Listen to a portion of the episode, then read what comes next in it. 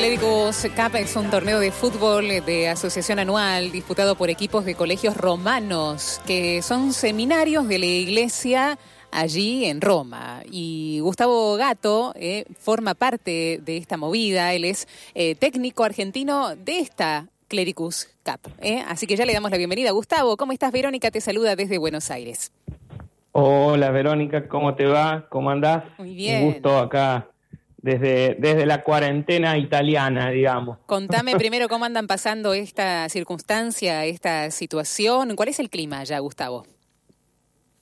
Mirá, eh, la verdad que hace cuatro días que acordamos para hacer esta nota, uno decía, bueno, qué bueno, vamos a poder hablar, contar cosas lindas de fútbol, de- de- del equipo, de lo lindo que estamos viviendo y hoy es como que es difícil porque acá la situación es complicada, más allá de que yo en lo personal estoy bien, nosotros los sacerdotes estamos todos bien, pero la situación es muy complicada, eh, es tan así, porque la gente me pregunta, ¿es tan así como dicen? Sí, es tan así y peor porque estamos encerrados, digamos, Eh, no, el miedo está, es real, porque las noticias no son buenas, las medidas que se toman cada vez son más drásticas, y bueno, eh, creo que la gente que hay gente que la estará pasando más mal, ¿no? Sobre todo los que están enfermos o los que están eh, expuestos a- a- al riesgo por los trabajos que tienen.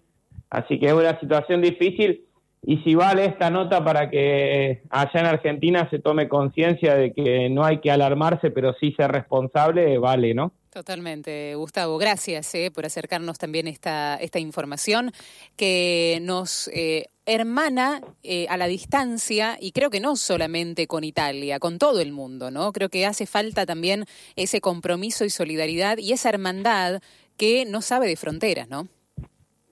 Sí, sí, sin duda que, que acá, cuando yo no soy responsable hoy con, con lo que tengo que hacer, estoy perjudicando a otros. ¿eh? Eh, Es como que en esto se, se nota mucho y quizá ha- hace que, digamos, como raro, ¿no? Porque hoy la fraternidad pasa por, por, a- por aislarse, digamos, pero es así, ¿no? Claro. es una cosa paradójica, ¿no?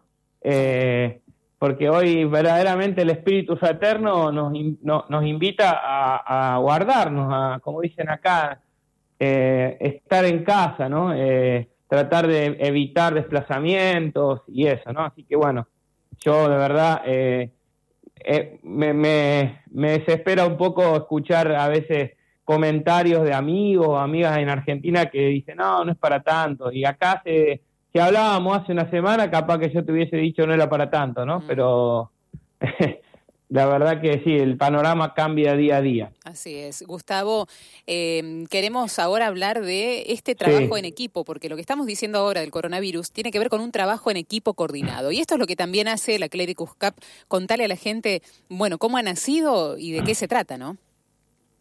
Bueno, la Clericus Cup es un campeonato de fútbol, como cualquier campeonato, pero tiene la particularidad de que los que juegan o jugamos somos todos sacerdotes o seminaristas o consagrados, ¿no?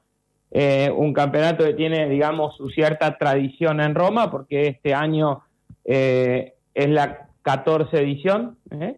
Eh, y, no, y este año tiene la particularidad de que es el primer año que se puede organizar un equipo argentino, no que participen argentinos en la Clérico, porque siempre hubo, pero sí que, que debido a este trabajo en equipo, a la fraternidad, eh, a, la buena onda, digamos, que fuimos construyendo los curas que vivimos en Roma, eh, argentinos, pudimos armar un equipo eh, donde verdaderamente no solamente intentamos ser un buen equipo de fútbol, sino lo más importante es que hay hay, hay una linda mística entre nosotros, curas de todas las muchas diócesis del país, algunos también de otras congregaciones religiosas, eh, unidos por algo en común, muy lindo, ¿no? Buenísimo. ¿Y los jugadores son normalmente seminaristas, Gustavo? Y los jugadores de la Clericus Cup eh, son, hay 16 equipos eh, normalmente, por ejemplo, esta edición, y hay 8 equipos de seminaristas y 8 equipos de sacerdotes. Eh, más o menos así, hay algún equipo que son mixtos, pero el equipo nuestro somos todos sacerdotes, digamos. Digamos así, somos gordos, viejos y pelados, digamos. Una No. cosa así. Claro, hay también algunos que dicen que eh, administrativamente eh, fue llamado el equivalente administrativo a la Copa Mundial de Fútbol. Eh, ¿Es así?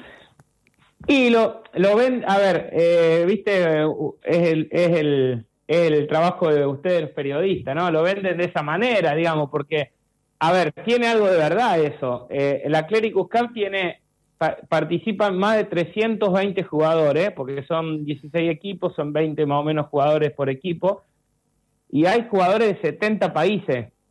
Entonces, eh, porque en el fondo es la expresión de la, de la experiencia romana. La experiencia romana es una experiencia católica, pero católica no por, por la cuestión, digamos así, cerrada, sino precisamente por la palabra, es universal. Eh, las universidades romanas tienen esa maravilla, que vos estudiás con gente de todo el mundo, eh, las universidades eclesiásticas, ¿no? Y la Clericus Cup es la expresión futbolística de eso. eso nosotros, por ejemplo, eh, íbamos a debutar, porque ahora está suspendida la Clericus Cup, debemos decir que, que como todo está parado, eso también se paró, ¿no? Ojalá que se pueda jugar este año, tampoco se sabe. Eh, por ahora está suspendida. ¿Qué fecha tenían determinada para este año? El sábado era el debut. Claro. El sábado pasado era el debut, sí, sí. Eh, el, el, viernes anterior fue la conferencia de prensa, la entrega de camiseta. Nosotros jugamos con la camiseta de la selección argentina, algo también muy lindo. Eh, y jugábamos contra un equipo de sacerdotes africanos, de toda África, por ejemplo. Ah, Entonces, hay una experiencia de internacionalidad que, que, le permite llamarla el Campeonato Mundial de, Fútbol, no de curas. Maravilla. ¿Cuáles son los valores que vos rescatás de esta experiencia, Gustavo? Bueno, el, valor tiene que ver, eh, primero, la cuestión esta del deporte como siempre un vehículo de, de, humanidad, de valores, de trabajo en grupo, eh, la experiencia, digamos, nuestra, los curas que estudiamos en, en, Roma, o en este caso en Roma, es como muy monótona, porque es una experiencia de volver a, a, la universidad de grandes, muchos, ¿no? Eh, yo ya casi tengo, tengo 38 años y, y, muchos de mis compañeros son más grandes que yo.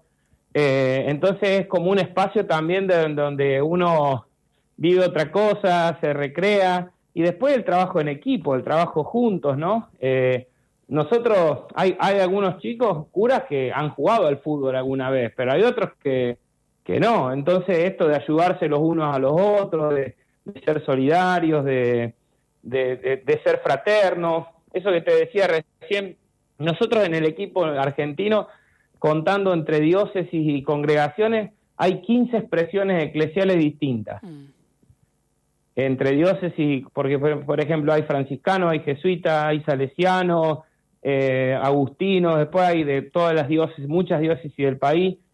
Y bueno, y, no es que seamos todos iguales, ni que pensemos todo lo mismo, ni que tengamos las mismas maneras y formas, pero, pero somos un equipo. Eh, porque hay algo que nos une, que no es solamente una pelota de fútbol, sino que es un objetivo el, compartir, el estar juntos, ni siquiera el ganar solamente, ¿no? Más allá de que siempre es lindo ganar, pero pero eso como son valores muy buenos, ¿no? Hermoso. Eh, ¿Cuál es eh, tu mensaje volviendo, ¿no? A, la, a, la, situación mundial, a la situación que está viviendo toda Italia, donde vos te encontrás allí? Eh, el, mensaje también que tiene que ver con el trabajo en equipo en esta Clericus Cup de, de, estos últimos años y tiempo. ¿Cuál es el mensaje desde, desde este lugar, Gustavo? Bueno, me parece que el mensaje es esto de la conciencia por el otro eh, en, a, mí, bueno, yo en, el rol que tengo de entrenador, digamos, por, porque me gusta el fútbol y bueno, soy un poco loco por el fútbol, entonces uno intenta esto de dar lo mejor de uno, ¿no? Dar lo mejor de uno, pero no para uno, sino lo mejor de uno para el otro.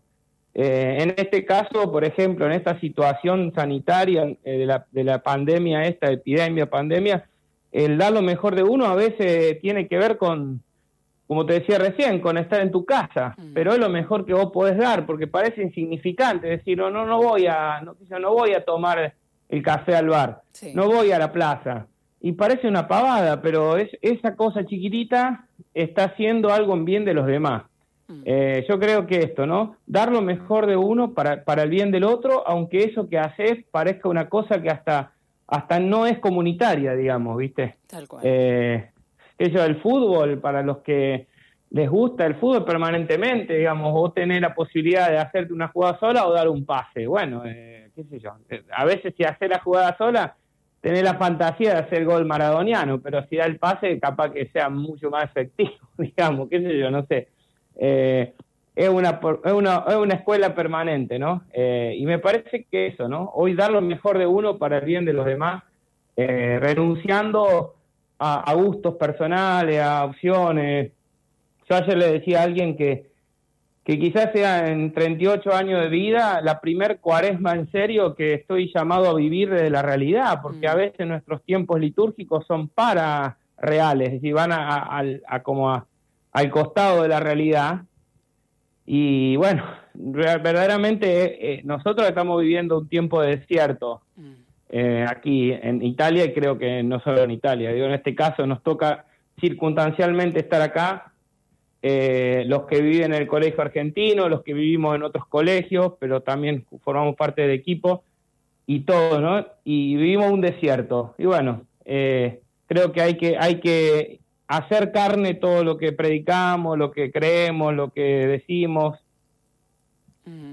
Eh, y también este el, cuidado y la responsabilidad social. El mismo Papa, ¿no? El mismo Papa Francisco al decidir aquel eh, día no hacer eh, pública su aparición para que no se concentre gente en la Plaza de San Pedro y después la disposición ¿no? ya del gobierno italiano de eh, prohibir toda acumulación de gente en diferentes rincones de de Italia hizo a que la Iglesia mismo se, se pliegue, obviamente, a tomar esta misma conciencia aquí en Argentina, por ejemplo, de suspender eh, eventos como el cuarto Congreso Mariano en Catamarca, el eh, también eh, decirle a los feligreses, por favor, en este tiempo no se den el saludo de la paz o comulguen con la mano, la conciencia del cuidado, desde el cuidado, no desde el pánico, desde el miedo, sino del cuidado amoroso hacia por el otro, ¿no?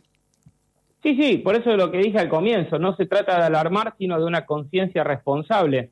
Y, así como pensando, tratando de, sacar frutos de esta situación, por ejemplo, desde lo que, desde la, desde la iglesia, desde lo que somos, esta comunidad, este pueblo de Dios que camina en la historia, eh, esto tiene muchas consecuencias, porque digo, la iglesia no vive fuera de la historia. A veces uno escucha comentarios en las redes, de, hermanos cristianos que piensan que vivimos una especie de espiritualismo así como que mágico, ¿no?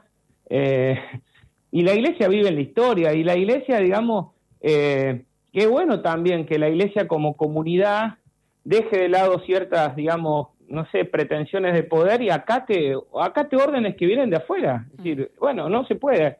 Por ejemplo, para que vos tomes conciencia, en Italia no hay misas. Claro no hay, no hay celebraciones eh, litúrgicas. Mm. Eh, eh, hace ya, en el norte hace 15 días, 20, y acá en todo el país, en el norte de Italia, ¿no? Mm. este fin de, por ejemplo, yo estoy en una parroquia ahora, y ahora a las cinco y media, sería dos, a la una y media de allá, Argentina, voy a celebrar la misa a puertas cerradas con el diácono, y la gente sabe que está el cura está celebrando la misa, pero no puede venir. Claro.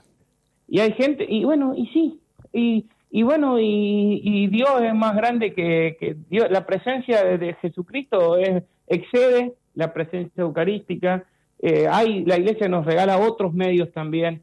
Y bueno, y es así, tenemos que acatar una orden. Que está bueno que la iglesia eh, se ponga, digamos, en ese sentido, eh, se ponga a obedecer, ¿no? una iglesia que está obedeciendo, no, no, no que manda. Es cierto, es cierto. Queremos agradecerte mucho, Padre Gustavo. Gracias por estar eh, allí em, en medio de esta circunstancia difícil, con este espíritu de comunión. Eh, y gracias por las palabras que has dirigido también al pueblo argentino para una mayor eh, conciencia social. te mandamos un fuerte, fuerte abrazo. Dale.